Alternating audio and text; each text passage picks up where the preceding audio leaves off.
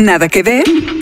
Documentales, cine de autor, series de todos lados del mundo y una que otra película dominguera. Aquí, Mariana Linares Cruz, Trino Camacho y Luis Pablo Boregard hablan de Netflix, recomiendan lo que vale la pena y te ayudan a solucionar el eterno dilema de no tener nada que ver.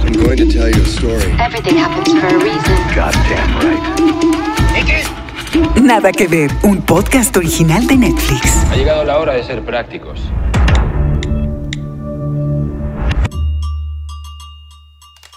Hola, hola, yo soy Luis Pablo Boregard, semanalmente aquí nos escuchamos, aquí platicamos y pues compañeros, me gustaría arrancar Mariana Linares Trino Camacho con una, una confesión.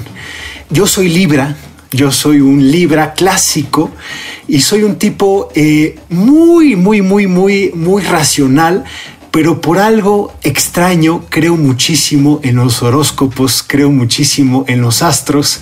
Y ahí va la confesión. Eh, yo ahora estoy felizmente emparentado desde hace varios, varios años, pero siempre acudía, siempre que conocía a una chica, eh, acudía a un libro de referencia para mí, del, escrito por Linda Goodman, que se llama Los signos del zodiaco, para saber un poco qué me esperaba de esas historias de amor y de romance. Y este es un episodio donde pues los astros son muy importantes, ¿sí o no, Mariana Trino? Luis Pablo Oregard, no lo puedo creer. Tantos episodios compartiendo micrófono y hoy me entero que somos libranos los dos. Sí, sí, sí, sí. Pero No tenemos lo muchas cosas en común, creer. a pesar de que discutamos aquí tantas cosas. Sí, Es por eso, es por eso, porque son del mismo, ¿me entiendes? Son como Sí, estar del, del exacto. mismo equipo. Pero, pero, pero no sé si eres tan típico librano, fíjate. Porque si eres yo- muy racional.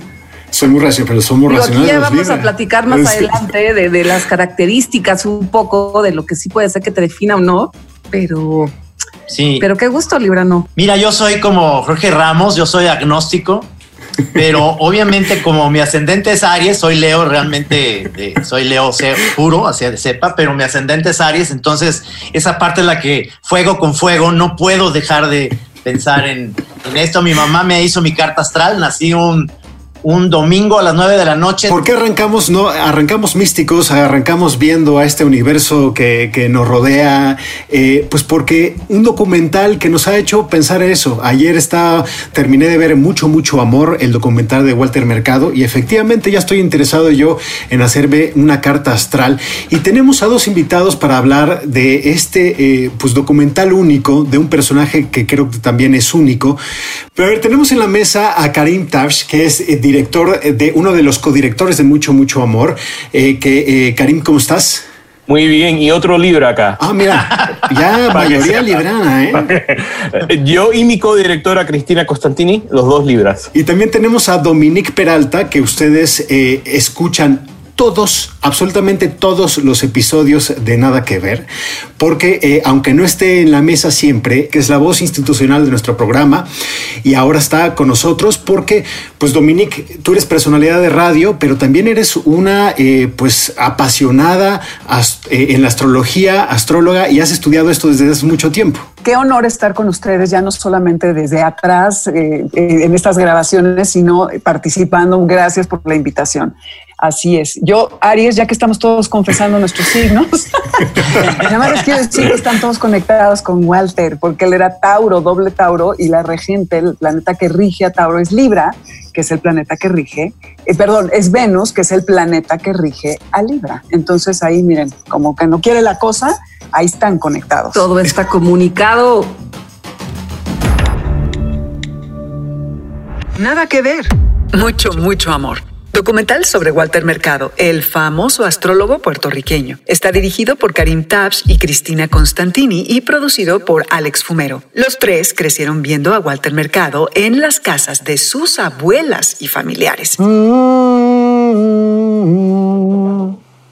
Okay, I'm ready. Y yo, Karim, quería preguntarte un poco, tú ya tienes algunos, algunos documentales en tu filmografía, ¿en qué momento y cómo decidiste centrarte en esta figura, eh, en esta figura televisiva importantísima para el mundo latino? Pues ¿sabes? yo en particularmente siempre me interesan las personas que están viviendo lo yo lo que diría a las afueras de la sociedad, ¿no? Los que han decidido una vida única. Eh, siempre me he interesado eh, en lo personal y también en, en como cineasta. Eh, pero Walter Mercado era una figura que marcó mi niñez.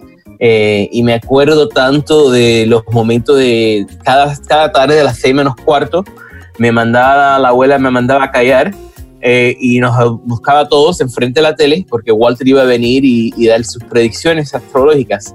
Y, y era un momento sagrado en la casa si hablabas, era un chancletazo lo que te tocaba. Entonces, eh, y ver una personalidad como Walter que era única, ¿no? El, el que vi- visto Walter por primera vez no se lo va a olvidar porque nunca has visto otra personalidad semejante en la televisión latinoamericana, americana, eh, estadounidense, de- no importa dónde, no hay otra personalidad. Y cuando eso sucede de niño, yo creo que te deja una huella en la memoria. Eh, y tanto a, yo, a, a mí como a mi a productora Alex Fumero y a mi codirectora Cristina Constantini, todos habíamos tenido el mismo experiencia así de, de niñez con las abuelas viendo Walter por la tele. Eh, lo interesante es que los tres estábamos interesados en un documental sobre Walter Mercado. Eh, la primera, Alex y yo, los dos los criamos en, en Miami, aunque no nos conocíamos.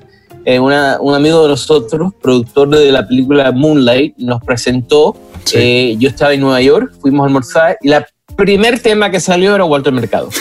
Eh, y, y yo le dije, en ese tiempo Walter había anunciado que iba a tener una venta en su casa en Miami, su de- de- departamento en Miami, y que yo iba a ir a la venta. Más porque me interesaba ver cómo cuánto costaba una de las capas, a ver si me traía una capa para la casa. Eh, y, y- y Alex me dice, sabes, yo nunca he producido un documental, pero si vas a hacer algo y te puedo ayudar, me dejas saber. Y mi- mi interés era también no solo las capas, pero también a ver si podía conocer la familia. Eh, y, y sí, coincidí con ser una de sus sobrinas en la venta. Eh, y tuvimos una, una llamada, la primera llamada de producción para después de esa reunión, media hora antes de esa llamada, Cristina llama a Alex y le dice, me dicen que estás obsesionado con Walter Mercado, yo también lo estoy, quiero hacer un documental. Y él dice, no vas a, no vas a creer la, la coincidencia, pero en media hora tengo una llamada con un director, vamos a hacer algo, creo que ustedes se llevarán bien, ¿por qué no te agregas a la llamada y vamos a ver lo que sucede? Y eh, fue una llamada de unos 40 minutos y al final de la llamada decidimos que Cristina y yo íbamos a, a co-dirigir el documental y, Wal- y Alex lo iba a producir y lo único que tocaba era convencer a Walter. Que yo creo que eso tomó media milésima de segundo, ¿no? El documentar mucho, mucho amor, veo que está hecho con mucho, mucho amor a este, a este personaje. Y yo creo que eso es algo muy complejo de, de llegar, ¿no, Karim? O sea, este punto de vista desde el respeto, desde la escucha, desde el descubrimiento, cómo llegar, ahora que eres Libra, un poco lo puedo entender, a este equilibrio de historia en donde si hay matices, pero, pero se aborda desde un punto de vista amable, amoroso y lo que es ese mismo personaje como muy luminoso, ¿no? Sí, yo, sabes que yo creo que eso vino todo porque así es Walter en la vida real. Eh, él es una persona complicada, como todos somos complicados, ¿no? Pero él era una persona sumamente amable, eh, cariñoso, bondadoso con su tiempo y su energía. Eh, y nuestros recuerdos de él eh, y, y lo que nosotros pensamos es su legado es ese mensaje de amor. Si es que, que eh, estamos enfocados en hacer un cuento que era, eh, era el cuento de su vida de una forma auténtica, eh, con las partes buenas y las partes malas, pero nos enfocamos en, en lo más importante, que era un mensaje de amor, que era un mensaje que Walter llevó la vida entera. Eh, sí, hablamos las cosas difíciles, eh, porque se tienen que contar, los fracasos que hizo, los momentos a donde uh, obviamente eh, yo creo que si lo hubiera tenido que hacer otra vez no lo hubiera hecho, pero nos enfocamos en lo positivo, porque yo creo que al final del día Walter es un es una figura positiva. Y para nosotros, como cineastas latinos eh, estadounidenses, era impo- importante compartir eh, un- una figura eh, positiva, tanto de las, de, de las pelis, los documentales eh, eh, o las notas de prensa que se ven en los Estados Unidos según el- el- los narcotraficantes o la inmigración o la política, y eso es todo muy importante. Pero como latinos eh, tenemos nuestros héroes, tenemos las Sí. cosas bonitas de nuestras vidas, tenemos los, los, el orgullo de nuestra cultura. Y eso es tan importante, si no más, que compartir, particularmente en, en la época en, en que estamos viviendo. Walter Mercado es esta, esta digamos, usa esta parafernalia medio Elton John, medio este, Liberace, que es, que es también algo que, que te queda en la, en la memoria. Es decir, no nomás es ese amor y esa onda de hablar de, de, de los signos zodiacales, sino también es una imagen que se te queda porque se te queda, ¿no? Todo esta, todos sus trajes que luego vimos en la exhibición. No sé, Dominique, ¿qué opinas de todo esto? Aunado, pues, a que leía los horóscopos y era un iluminado en este sentido, ¿no? Sí, definitivamente, y lo dice durante el documental, que él se percibe desde pequeño como una persona diferente y se dedica a hacer y a crear, a construir este personaje que como, ahora sí voy a meter un poco de astrología, como buen Tauro, se vale de lo material y de lo que es hermoso y bello, ya que les decía que Venus, que es la diosa del amor, es la que rige este signo, para rodearse de estas túnicas y estas joyas que enaltecen su personaje. Entonces se convierte en un iconoclasta pero es iconoclasta y no al mismo tiempo, porque de, sí destruye todas estas imágenes, estos credos y estas religiones. No obstante, en la época en la que él empieza a hacer todos estos exotismos, que también lo abordan en el documental, fue verdaderamente romper con todo y reúne al budismo, el catolicismo, el hinduismo, lo explica en un momento y lo hace de una manera increíble porque su mensaje, como lo han estado diciendo, es el amor todo el tiempo.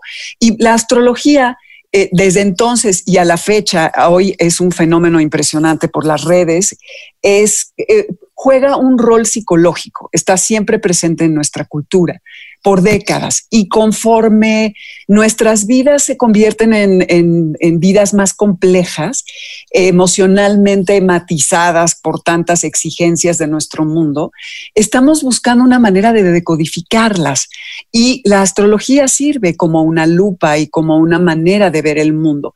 Su función es más como una herramienta mental que nos ayuda a, a ver qué está pasando, más que si fuera eh, Walter Mercado un Y él decodificaba el mundo de su momento. Y es impresionante. En el documental dicen que creo que tenía, estaba sindicado su eh, programa en 150 países y alcanzaba 120 millones de personas diarias. ¿Quién logra eso? No sé, hoy en día me parece eh, brutal. Entonces, esta, este magnetismo y este increíble personaje que logra construir le habla a, un arquetipo que es colectivo y que es importantísimo para que la gente pueda justo recibir amor y tener un mensaje de amor y de esperanza. Cada década ha tenido su dificultad y él supo tocar, ¿no? ¿Dónde y cómo? Nada que ver. Mucho, mucho amor. Los cineastas lo presionan varias veces para hablar de su sexualidad y su identidad de género. Pero Walter Mercado siempre prefirió mantener esos temas en privado. Y que reciban de mí siempre paz, mucha paz, pero sobre todo mucho, mucho, mucho qué? Amor. Pero para mí un poco lo que explican, eh, eh, lo que explican en mucho, mucho amor es que eh, el tema de la astrología, de los signos, de los horóscopos, fue el vehículo que lo condujo a un personaje, ahora sí que bigger than life, ¿no? Es decir, que creo que si hubiera sido sabido mucho de coches, Walter Mercado hubiera sido famoso por hablar de coches. Me gustaría preguntarte, Karim, por ejemplo, en tantas horas que pasaste con Walter Mercado, creo que nunca en el documental lo vemos fuera de personaje. Y yo te preguntaría si lo conociste o si, tuviste una rendija donde dijeras, ok, este no es el personaje que, que todos hemos visto en pantalla, sino es el hombre de carne y hueso que yo creo que por momentos se deja ver en el documental. Yo honestamente eh, te diría que yo creo que todos hemos conocido al verdadero Walter, porque Walter era esa persona en todo momento, eh, con menos lentejuela, con menos joyas, con menos maquillaje, pero era la misma persona. Eh, no era, uno lo considera un personaje porque era tan fuera de serie, fuera de lo común cuando lo veía, pero era la misma persona. Eh, lo que, lo que uno no se da cuenta era quizás lo, lo, chistoso que era. Tenía un sentido del humor pícaro. Lo inteligente que era. Eh, porque como lo veíamos regularmente, el, su segmento duraba entre 3 a 4, 3 a 5 minutos y era los, eh, la astrología, el, el, horóscopo. no te dabas cuenta que Walter te podía hablar de la historia, de historia mundial, de cultura, de arte, de sexualidad, de religión, de todo te podía hablar porque era una persona sumamente preparada. Eh, pero ese, esa personalidad, ese, eh, ese glamour que veías, él lo llevaba adentro. Cuando, estaba, cuando no había las cámaras era igual, quizás un poquitico menos nivel de energía porque honestamente le gustaba la privacidad, le gustaba estar solo, le gustaba pasar el, el día con sus amistades, familias más cercanas, sus perritos Bruno. Eh, pero no era, no era un personaje, no era, aunque él inventó una persona famosa, eh, era la misma persona, solo una versión pública y una versión privada, dos, dos lados del mismo, de la misma espada, por falta de, de otra expresión. Eh, y eso yo creo que fue una de las cosas que más sorprendente. Y te digo, nosotros estuvimos con él seis semanas antes de, de haber fallecido, en cuando estaba de momentos graves de salud, cuando adolorido, cuando si hubiera otro Walter hubiera podido salir. Pero no había otro Walter, era, era el mismo. Me encanta que digas esto, Karim, en el documental de Mucho Amor, a mí sí me hiciste descubrir, me hicieron descubrir la inteligencia de este personaje del que sabíamos en realidad muy poquito, o sea, sabíamos estos mensajes sobre el horóscopo, sobre lo, lo, positivo de la vida, etcétera, etcétera, ya conocido, pero después, cuando a lo largo del documental se van revelando eh, entrevistas, ¿no? Momentos con, con, con, otros personajes que a veces se burlaban de él, ¿no? Inclusive el propio Eugenio Derbez, que tiene un personaje conocidísimo alrededor de Walter Mercado, como él mismo, Walter Mercado, le da la vuelta de una manera cabroncísima a todos estos personajes que, que intentaban como que criticarlo, como que sacarle, sacarlo de su balance, sacarlo de control y él con una inteligencia, con una luminosidad y con una, pues yo digo, tres, tres millones de kilómetros más adelante que sus entrevistadores, les daba la vuelta y volvía a caer en el mismo lugar, sentadito y con su mismo este, dote histriónico. Nada que ver, mucho, mucho amor. La filmación del documental terminó un poco antes de que Walter muriera el 2 de noviembre de 2019, curiosamente en Día de Muertos, a sus 87 años de edad. El señor Walter Mercado. Walter Mercado. Walter Mercado. Que ha salido para ti, Acuario, nada menos que la fortaleza, porque tú estás fuerte ahora, ¿eh? Conocimos a, a la hermana de Walter, el hermano de Walter, y no pudieran ser más diferentes. Él era, él era único entre su familia. Y pero también era el base de la familia, era, era, era, la figura más central, porque cómo no lo va a hacer siendo primero tan gran personalidad y siempre siendo tan bondadoso con, con ellos y honestamente con todo alrededor. Eh, pero sí, lo interesante es que él ¿sabe? comenzó como hablamos en el documental, comenzó como bailarín, comenzó como actor, eh, y él usó todas esas cosas que, que aprendió eh, en, compartir su mensaje. Y él sabía la importancia y creo que es, creo que es lo, una de las cosas más clave de Walter, que él sabía que en, en, en tomar cosas de, su entrenamiento de bailarín, tomar cosas de su entrenamiento como actor, mezclarlo con ese mensaje, con esa apariencia, iba a ser más llamativo al público. Eh, iba, nos iba a llamar la atención de forma que si hubiera estado sentándose con una corbata y una, camisa diciéndole, nos, quizás no lo hubiéramos puesto la misma atención. Este en el documental él lo dice, que las joyas, las capas, las manos son estupideces, pero son estupideces que el público le, el público le llama la atención. Y, y eso yo creo que indica lo, lo, tan inteligente que él era. Sabía cómo conectar con un público y sabía que eso era importante para hacerse esa persona famosa y compartir ese mensaje. Viendo mucho, mucho amor me vino a la mente, por ejemplo, la película esta de Michael Douglas de Behind the Candelabra so, sobre la vida de Liberace. Eh, me vino La jaula de las locas, ¿no? Esta relación que tiene con el asistente en su casa que no sabes, realmente no sabes muy bien qué es lo que sucede ahí, aunque ellos hablan de eso. Eh, eh, ¿qué, ¿qué, vieron o, o, o, en qué se inspiraron a la hora de, de hacer el, el, retrato de Walter? Sabes que eh, de varias cosas, eh, y lo interesante era que Walter fue la inspiración para las películas que vimos en un, de una, alguna forma. Lo primero que pensamos era en, en Sunset Boulevard. Eh, la, la, gran película de los años sí, 50, sí. porque Walter es Norma Desmond.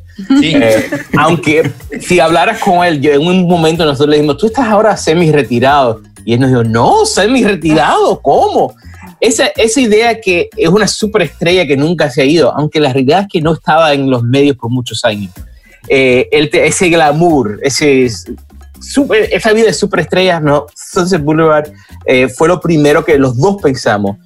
También un documental eh, bien famoso que se llama Grey Gardens, que es de la madre e hija que viven en, que habían sido bien ricas y ahora viven en una casa que se está acabando poco a poco. No voy a decir que la casa de Walter era igual, pero yo creo que había un, una conexión con, un pasado más glamoroso que el, que el, presente. Y yo en particular me eh, vi varias veces en este proceso el documental sobre Chabela Vargas. La jaula de las locas, ahora voy a tener que verla otra vez, aunque me encanta, porque ya veo la comparación bastante. Eh, y, ¿sabes? Lo otro interesante es que Walter, dos cosas. Walter era amante del cine. Eh, los dos compartíamos eso y hablábamos mucho del cine. Y era súper amante de Netflix. Pasaba el día viendo Netflix. Yo creo que era la segunda visita a su casa, le, le llama al productor, a nuestro productor Alex, y dice, ¿tú conoces a alguien de Netflix? Y Alex dice, sí, yo conozco varias personas. Y dice, pues me los tienes que llamar a ver, decirme, ¿por qué es que no me sale este programa ahora por la tele? Entonces, Alex se convirtió, era como estar con nuestras mamás. Alex se convirtió en arreglándole el Netflix en el televisor a Walter Mercado porque no podía estar sin Netflix. Nada que ver. Mucho, mucho amor. Cuenta la historia de Walter Mercado desde su infancia en Ponce, Puerto Rico, donde ya de pequeño se le consideraba muy especial, hasta prácticamente el final de su vida y los sube y bajas de su carrera. Escorpio, te pones ahora insistente. Some people in, who speak English do not understand how loved you are in the Spanish community. He's very much his own incredible creation. Oye, Dominique, tú como eh, conocedora y gran vividora de, la, de los 80, de los 90, de la cultura pop, y, por, doble sentido de la astrología ahora. ¿Cómo, ¿Qué crees tú que Walter dio a esa generación, a ese momento, tanto en la cultura pop como en la astrología? Sí, creo que escucharlo, leerlo, verlo era un evento más cultural que astrológico. Y me llama la atención que lo dice el chico en el restaurante cuando enseña el baño, que está todo dedicado a él, y que le preguntan, ¿y tú crees en, Walter Mercado? Y dice, en la astrología, y él dice, creo en Walter Mercado. Entonces, es lo que decían hace rato, que así hubiese vendido coches o lo que fuera, logró captar eh, la atención. Era una persona que hacía que te pudieras detener y que con este mensaje que tenía de esperanza y optimismo, eh, que si tenías un mal día, mañana iba a ser uno mejor, eh, captaba la, atención de, las personas. Y creo que logró que la astrología se convirtiera en un ancla en la que pudiéramos enmarcar, eh, bueno, en esa generación, en todos los años que estuvo, nuestro lugar en el mundo para poderle poner una narrativa que era una narrativa de pura, puro optimismo y sin distracciones exteriores, eh, reconocernos y poder poner en palabras qué es lo que estaba pasando y qué es lo que nos deparaba el destino, ¿no? Pero eh, esto evidentemente a las personas que no pasan mucho tiempo pensando, yendo hacia adentro, es probable que les incomode. Eh, pero Walter Mercado tuvo ese don de podernos mostrar a este mundo en el que cuando nacemos nos introducimos como de una manera simbólica a nivel arquetípica, emocional y física y eh, nos conecta con el universo, ¿no? Es, eh, depende de la visión que tengas, si es una visión más primaria, que es que te consideras parte del todo o piensas que estás tú y estás separado.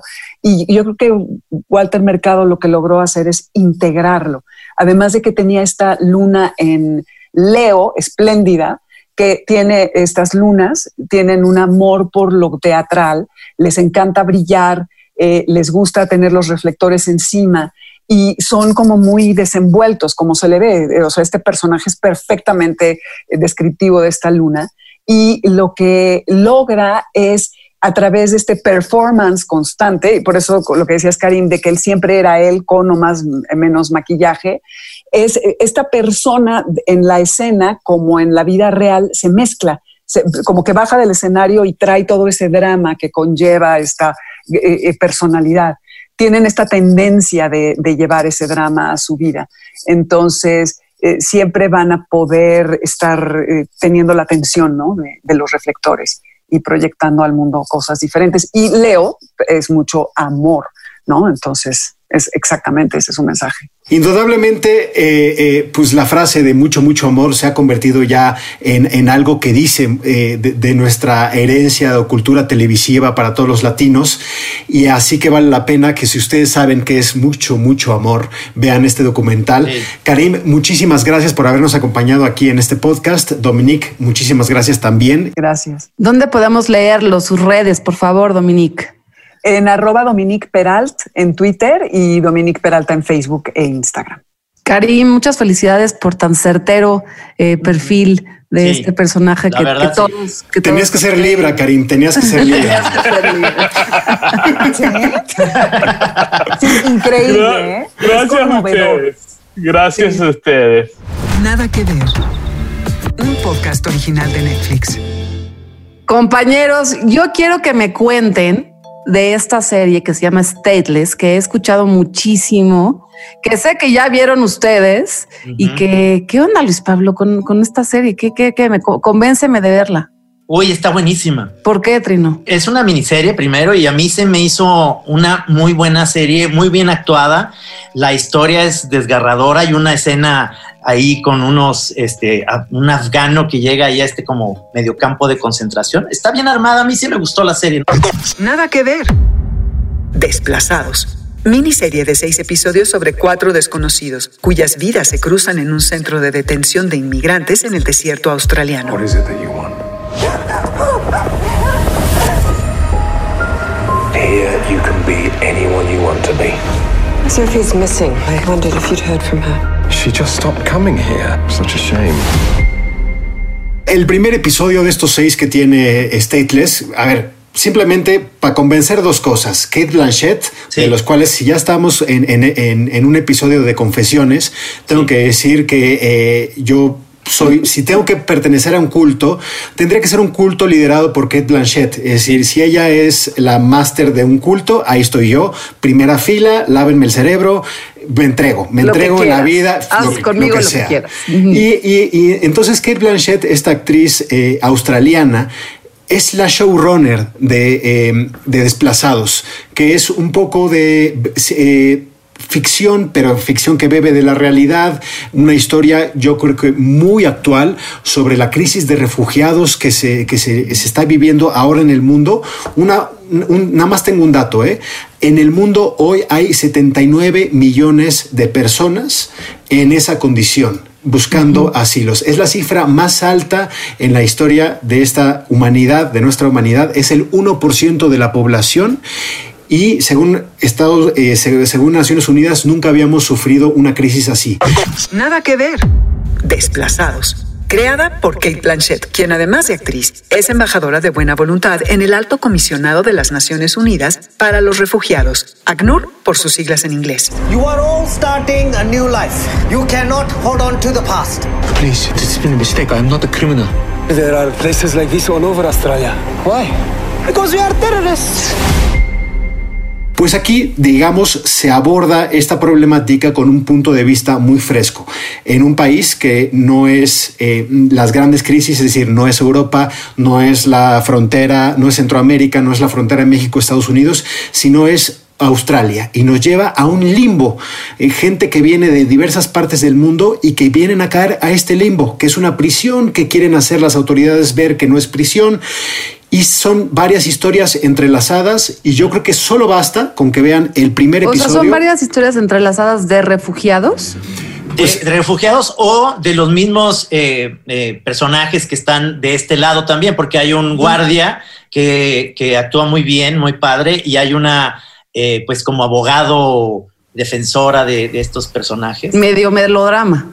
No, sí, totalmente. Y eso que dice Luis Pablo de Kate Blanchett, hay una, hay, en la primer episodio, una escena de ella que voltea antes de cantar, esa parte de su actuación, no mames, o sea, quedas, quedas así, o sea, es, no, totalmente. Con sí, El, primer, el, primer, episodio tiene una hora ahí de thriller, misterio, te engancha. Sabes que es como que viene un autobús que te va a impactar, que te va a chocar y quieres seguir viendo. O sea, eh, eh, si les gustan estas historias entrelazadas, me recordó mucho a 21 gramos, el guion de, de Guillermo Arriaga, de cómo, cómo entretejer vidas que tienen como el, el, sitio de reunión un campo de detenidos, de refugiados en Australia. No se la pierdan desplazados, vale la pena y yo creo que dará eh, un poco de qué hablar y de qué entender de algo de la vida real.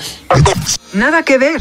Desplazados. Protagonizada por una mayoría de actores australianos como Yvonne Strahovski, Jal Courtney y Asher Keddy. Australia's detention regime is a reflection of our highly developed migration system. Enabling us to determine both the identity of asylum seekers and the legitimacy of their claims for protection. Bueno, y después de, de, de hablar de tan profundamente sobre mucho, mucho amor, eh, yo quiero confesarles que he visto uno de los mejores Pablo, documentales este estás año. muy, muy de confesiones. Este va a ser Sí. no, el, no el 65, el confesionario de Luis Pablo. Simplemente tengo que decir que Atleta A es uno de los documentales más impactantes que he visto este año. Entra directo a la lista de cosas que hay que ver y qué bueno que eh, lo tocamos en, en este episodio. Nada que ver. Atleta A. Documental dirigido por Bonnie Cohen y John Schenk. Cuenta la historia de Larry Nassar, el médico que aprovechó su posición dentro del equipo olímpico y su acceso a las atletas para abusar de más de 300 de ellas. I just wanted to call you. I am very nervous talking to you about it, but I think it would help bring justice to the people who have been affected by USA Gymnastics and their policies. A mí me encantó, este, realmente es un buen documental, está hecho de verdad. Esta, esto que debe ser emocionante, porque además en la semana tuve la oportunidad de rever, que a mí me encanta esa película que se llama The Post de Spielberg, que habla sobre el Washington Post. Es, este Sí. documental Mm, me, me mm. remite muchísimo a, a esto, a esto que es emocionante para mí, y yo siento que para Luis Pablo y para ti, Mariana, porque cuando son documentales que están basados en una investigación periodística que lo hacen tan bien y que tienen imágenes impactantes con Larry Nassar en, una, en un cubículo, es, es o sea, ay, te, te dan ganas, además de verle la jeta al tipo este que se me hace un verdadero este, es, es un demonio, digamos, es, cuando, cuando tú como dibujante te piensas en, en, en alguien, una persona realmente, en un satanás, en un diablo, nunca te imaginas la cara de este imbécil, que es realmente una cara de imbécil, este, que te saca mucho de onda por eso mismo, porque no puedes creerlo. Athlete A o Atleta A es el documental que narra la historia, las historias de diferentes mujeres gimnastas que pertenecían al grupo de élite del grupo del, equipo olímpico de Estados Unidos, eh, que durante muchísimos años sistemáticamente fueron abusadas, eh, violadas por el doctor eh, del equipo mismo, que era eh, Y que después, a partir de una investigación periodística, pues se, se revela y se empiezan a descubrir y empiezan a ellas a, a confesar, ahora sí que hablando de confesiones, todas estas situaciones que pasaron. Y es un documental que, que da muchas, muchas lecciones. Es un documental de cómo el periodismo y de por qué el periodismo sí cambia vidas, ¿no? Y cómo es posible que eh, una, una reportera, una investigadora se ponga a hacer la pregunta adecuada en el momento adecuado para lograr salvar vidas. Eh, en algún momento, este, eh, en esta, esta investigadora empieza a, recibir llamadas de muchas otras mujeres que hace que su investigación se sustente, pero que estas mujeres también se sientan liberadas. Por otro lado, es una lección también crucial, ¿no? Yo, yo lo, lo veo así, de la importancia de, de- creerle siempre a la víctima y después investigar lo que está pasando, ¿no? Que, que aquí no sucedía, no sucedía desde 1997 con este doctor y con estas mujeres que decían que les hacía algo raro, que no sabía bien qué, porque ni siquiera eran mujeres, eran niñas, y cómo Ahora, en el 2020, la importancia de creerles a estas mujeres se vuelve en un caso poderosísimo. Y tercero, una lección que yo aquilato también y que ya hemos hablado con la serie Unbelievable, la relevancia, la importancia y la necesidad de que haya una eh, policía mujer investigando, una policía mujer que acompañe los casos, una fiscal que decida que sí lo quiere hacer y después una jueza que sea quien, quien quien juzgue ahora sí a este, a este delincuente, porque esto es un problema sistemático, ¿no? Y entonces solo así, haciendo equipo entre, entre otras mujeres, es como empieza a caerse pues todo esta, este problema que, que pues, tiró muchas vidas durante muchos años. Lo, que dices, Mariana, es vital porque eh, es probablemente el episodio que queda más claro del escándalo Me Too, que a lo mejor es un es el Me Too, el hashtag Me Too, el movimiento, es algo que nosotros podemos vincular a quien ha estado atento a las noticias, a Harvey Weinstein. Pero eh, hay otros nombres y yo creo que el de Nasser es uno de los monstruos más espectaculares en cómo es posible que haya pasado eh, completamente inadvertido un monstruo de esta magnitud. Y yo creo que este es un documental redondo para entender eh, lo que es el abuso sistemático de una institución, es decir, cómo esta... Eh, se va, se va replicando estas cadenas de abuso, que no solamente es una cuestión de tocamientos y de, y de eh, acoso sexual, de violación sexual, que es un poco los crímenes y los delitos por los que fue Nazar em, eh, condenado a 120 años de prisión, sino también los de una institución. Por ejemplo, yo nunca voy a volver a ver a las atletas, a las gimnastas de las Olimpiadas, que hay que decir que eh, si no fuera por la pandemia estaríamos celebrando las piruetas de estas eh, pues, mujeres como decías tú, Mariana, niñas que han sido sometidas a un mundo de terror y de disciplina con tal de triunfar y ganarse una plata, un bronce y un oro. Eso está completamente explicado en Atleta A. Y yo creo que eh, nunca había visto yo algo tan concreto, tan contundente sobre estas cadenas de abuso, de repetición y de, silencio. Es decir, de cómo estas denuncias de las víctimas fueron tratadas de ser eh, ahogadas, asfixiadas, eh, empujadas a los márgenes para eh, pues poder seguir ganando, seguir teniendo patrocinios, triunfos, contratos, es decir, todo un sistema que nunca pensaba y que explotaba eh, estas vidas, estas vidas de, mujeres menores de edad. Es realmente brutal. Es un documental que se van a enojar, pero que vale la pena verlo porque te deja mucha esperanza, ¿no? Nada que ver. Atleta A. Maggie Nichols presentó la primera acusación en enero de 2018 y a partir de allí Grandes leyendas de la gimnasia olímpica como Simone Biles, Gabby Douglas, Michaela Moroney y Ali Reisman revelaron que también habían sido víctimas de Nazar a lo largo de sus carreras. This was the most explosive story in several years, yet it was coming out of a small little newsroom. If I don't do something about it, I can't live with that. En algún momento Jennifer Say, que es una de las eh, competidoras, una de las eh, olímpicas, dice que como en Estados Unidos nos encanta ser ganadores, ¿no? Y también habla justo de un país, de una cultura. Ya lo habíamos platicado también con la serie documental Losers, en donde lo único que importa es ganar. Y, ahí sí, pues no importa si te violo, si te abuso, si abuso de ti, etcétera, etcétera, etcétera, si eres una niña, porque lo único que importa es es ganar. Pero aunque nos duele este documental y aunque te enojes y aunque, aunque, híjole, sí tragues aceite, yo creo que es muy importante verlo. Yo les voy a hacer una confesión. Yo fui gimnasta del equipo olímpico mexicano y, y sí claro que había una disciplina tremenda, pero lo que yo quería era lograr ser como Nadia Comaneci, ¿no? Porque había este referente de que esa niña de 14 años había ganado una medalla olímpica.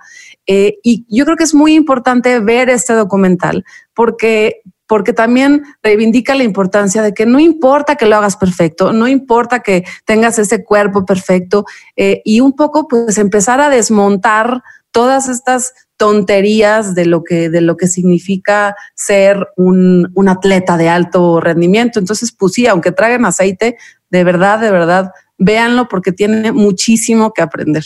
Y, y hay una conexión eh, en, en esto con, con, la, con el documental de Michael Jackson de Finding Neverland, eh, Sí. en, en esta parte de los papás y de los cómplices, Sí, que sí, a veces total, también los sí. cómplices, el, el que era el presidente de la, de la asociación, todos eran cómplices, como pasaba con Michael Jackson o con Harvey Weinstein, que hay, que hay cómplices, entre ellos actores y productores que se siguen Totalmente. haciendo patos y que han sido eh, comparsas de estos, de estos abusos y esta está perfectamente bien hecho todo este eh, eh, documental está con una música muy muy, muy, eh, te lleva mucho al sentimiento también, por eso es, es importante el documental, está hecho de de veras, o sea, está muy, muy bien producido y me, me causa. Y además esta- es muy loco porque en los primeros que no sé, seis, siete minutos ya te contaron el caso y yo pensé, me falta hora y media, ¿qué es lo que me van a contar? Porque ya ahorita pues ya me enteré de casi todo. Por supuesto. Y, y no, o sea, se va, se va develando toda una trama compleja. Eh, me gusta mucho también cómo los periodistas nos van eh, contando su proceso de investigación. Sobre todo que en el episodio anterior difícil, ¿no? los, los periodistas éramos los villanos, ahora somos parte de los héroes. Es decir, un poco de balance como buen libra, como buenos libras, Mariana. Pero, a ver, yo te, voy a, yo te voy a hacer ahora una pregunta, colega. Cuando, cuando tú vas haciendo una investigación, tampoco es que lo tengas muy claro en ese momento, sino que a, a través de la propia investigación, pues vas conformando estos hilos narrativos. Lo que tiene este documental, a ver si estás de acuerdo conmigo, es que nos explican muy bien cómo fueron investigando, que, que es muy difícil como periodista volver como a montar tu, tu, tu proceso, ¿no? De, de descubrimiento. Nada que ver.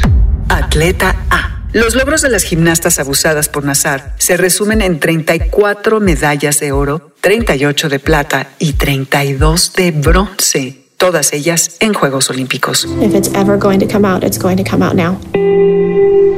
Your days of manipulation are over. We have the power now. Así como eh, criticamos eso de la cultura americana, ¿no? O sea, este, este, este sistema de competencia, de que cualquier medio justifica los fines, pero al mismo tiempo eh, vemos en este documental lo importante que es que las mujeres crean en su sistema de justicia, que puedan decir mi voz es importante, mi historia es importante y no me voy a callar. Y eso es lo que hace este documental que sea como un café express. Yo lo empecé a ver a las 11 de la noche y no pude dormir como hasta las 2 de la mañana pensando en él, porque te quita el sueño y te, te, re- te recupera un poco la esperanza en... Pueden pasar cosas muy malas, pero esto sirve que para que las víctimas hayan dado un paso adelante y hayan dicho, yo no me callo más porque este señor no va a ser, digamos, yo ya me, yo ya me cansé del opresor. Hay, hay otro documental de Jeffrey Epstein que está ahorita y hay un tema ahorita en noticia de eso, Así que es. sigue siendo el mismo tema. Entonces, creo que esto tiene para mucho que platicar. Y yo creo que es un, un documental del 2020, no pudo haber sucedido antes, porque es la ola gigante que viene creciendo desde, desde el Me Too y que ya no se va a detener.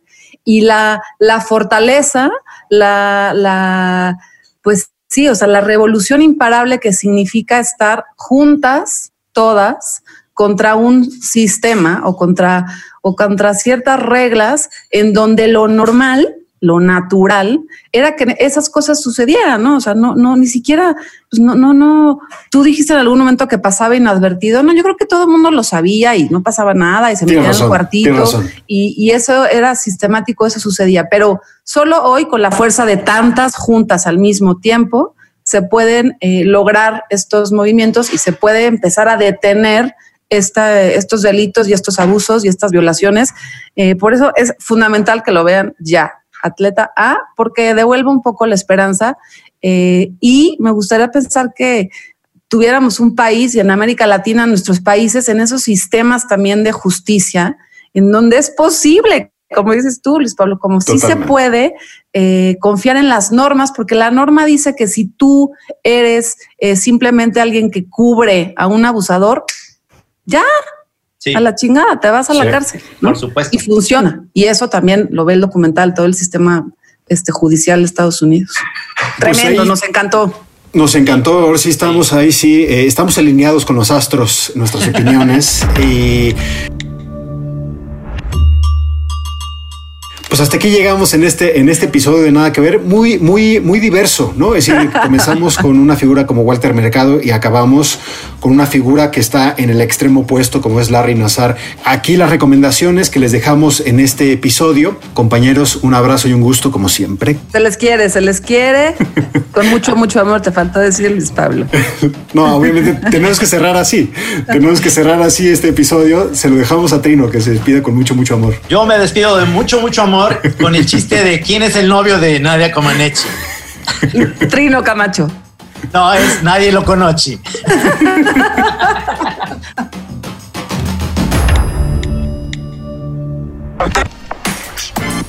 Nada que ver. Un podcast original de Netflix.